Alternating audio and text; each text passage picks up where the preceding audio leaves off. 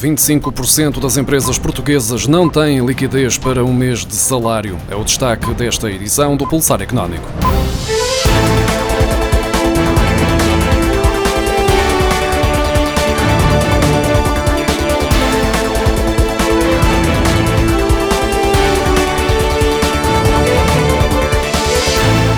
Num estudo a mais de 100 mil empresas em Portugal, Nuno Tavares e Gabriel Osório de Barros, do Gabinete de Estudos e Estratégia do Ministério da Economia, concluem que 25% só têm liquidez em caixa ou no banco para saldar 24 dias de remunerações no máximo. Das 118.644 empresas observadas, 50% conseguem garantir até dois salários e meio em caso de paragem total, isto porque nesta franja de inquiridos encontram-se empresas com maiores disponibilidades que puxam o resultado para cima. Porém, se olharmos para os 5% e 10% com menor liquidez, verifica-se que há quase 6 mil empresas que não conseguiriam pagar sequer dois dias de salário e quase 12 mil empresas só pagariam seis dias de salário. Estas são as que vivem permanentemente no limite e a sua existência acaba por ser questionável.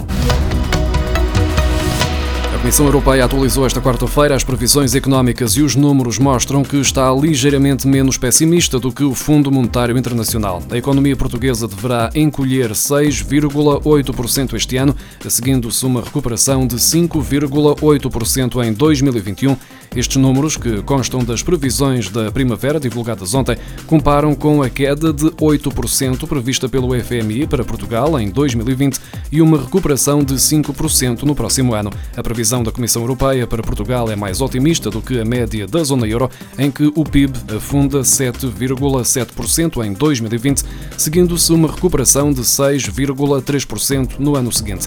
Entre os países que partilham o euro, Itália, Grécia e Espanha são os os países mais afetados pelo impacto económico da pandemia, com o PIB a encolher mais de 9%. A Comissão Europeia projeta uma taxa de desemprego em Portugal de 9,7% em 2020, um agravamento de 3,2 pontos percentuais face à registada em 2019. O deteriorar do mercado laboral português é explicado com o choque económico causado pelo coronavírus e o efeito é transversal a todos os países da União Europeia. Para 2021, a Comissão Europeia vê uma melhoria, estimando que a taxa recua para 7,4%, ainda assim acima do valor pré-pandemia. Esta informação está no relatório de previsões económicas de primavera, apresentado pela Comissão Europeia esta quarta-feira, os 9,7% estimados pela Comissão Europeia para este ano contrastam com os 6,1% previstos pelo Governo no Orçamento do Estado para 2020, desenhado numa altura em que ainda não se antecipava a atual situação pandémica nem os respectivos efeitos na economia mundial. É, contudo, um cenário mais otimista do que o traçado pelo FMI, que anteviu uma taxa de desemprego em Portugal de 13,9% em 2020, no World Economic Outlook divulgado em meados de abril. Estes 9,7% posicionam Portugal ao nível da Lituânia e da Suécia, imediatamente acima da média de 9,6% antecipada pela Comissão Europeia para os países da zona euro e também pior do que os 9% antecipados para o conjunto dos 27 Estados-membros da União Europeia. Apesar do impacto da pandemia de coronavírus no mercado de trabalho português, nos primeiros três meses do ano o desemprego recuou, ainda que ligeiramente face ao mesmo período do ano passado. De acordo com o Instituto Nacional de Estatística, de janeiro a março a taxa ficou nos 6,7%, valor igual ao trimestre anterior e 0,1 pontos percentuais abaixo do mesmo período de 2019. Segundo os dados divulgados esta quarta-feira, no primeiro trimestre de 2020, a população desempregada diminuiu 1,6% face ao igual período do ano passado, para 348.100 pessoas. O Instituto Nacional de Estatística nota, contudo, que também a população empregada registrou uma descida de 0,3% em relação ao mesmo período de 2019, sendo esta a primeira variação homóloga negativa desde o terceiro trimestre de 2013. Além disso, entre a população empregada, a fatia de trabalhadores ausentes subiu para 9,3%, mais precisamente 452.100 pessoas pessoas, o que se fica a dever em parte ao recurso de milhares de empresas ao layoff, regime que possibilita a suspensão dos contratos de trabalho ou a redução dos horários. No total, as medidas adotadas pelo Governo até agora para reforçar a resposta do Serviço Nacional de Saúde para proteger o emprego, dar apoio social e salvaguardar a liquidez das empresas vão ter um custo direto de 2,5% do PIB, o que se traduz em cerca de 5 mil milhões de euros. A estimativa é feita pela Comissão Europeia nas previsões económicas de primavera divulgadas esta quarta-feira.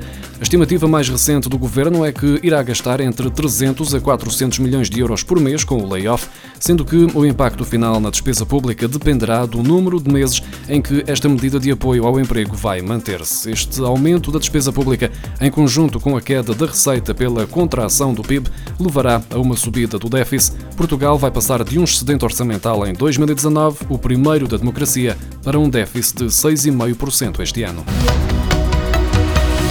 O Governo vai alargar o apoio do Estado aos sócios gerentes de microempresas que tenham até 10 trabalhadores. Atualmente, a medida abrange apenas os sócios gerentes que não tenham trabalhadores a cargo e nos casos em que a faturação não supera os 60 mil euros. A garantia foi dada pelo secretário de Estado adjunto do Primeiro-Ministro, Tiago Antunes, numa entrevista ao público.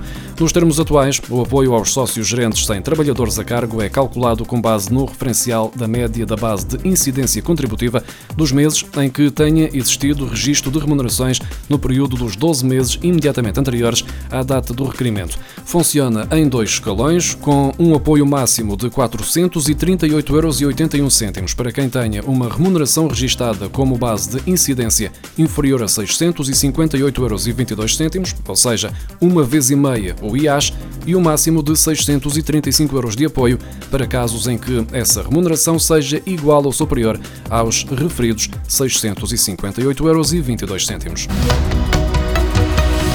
As finanças já processaram 622.765 reembolsos de IRS no valor de 502 milhões de euros, dos quais mais de 328.500 já foram pagos, devendo os restantes chegar à conta dos contribuintes até ao final da próxima semana. Este ano, o Ministério das Finanças não apontou um prazo médio da devolução do IRS, até porque, devido às medidas de contenção do contágio da Covid-19, a maioria dos funcionários da autoridade tributária passou para o regime de teletrabalho, até tendo o Ministério anunciado o início do processamento dos reembolsos no dia 21 de abril.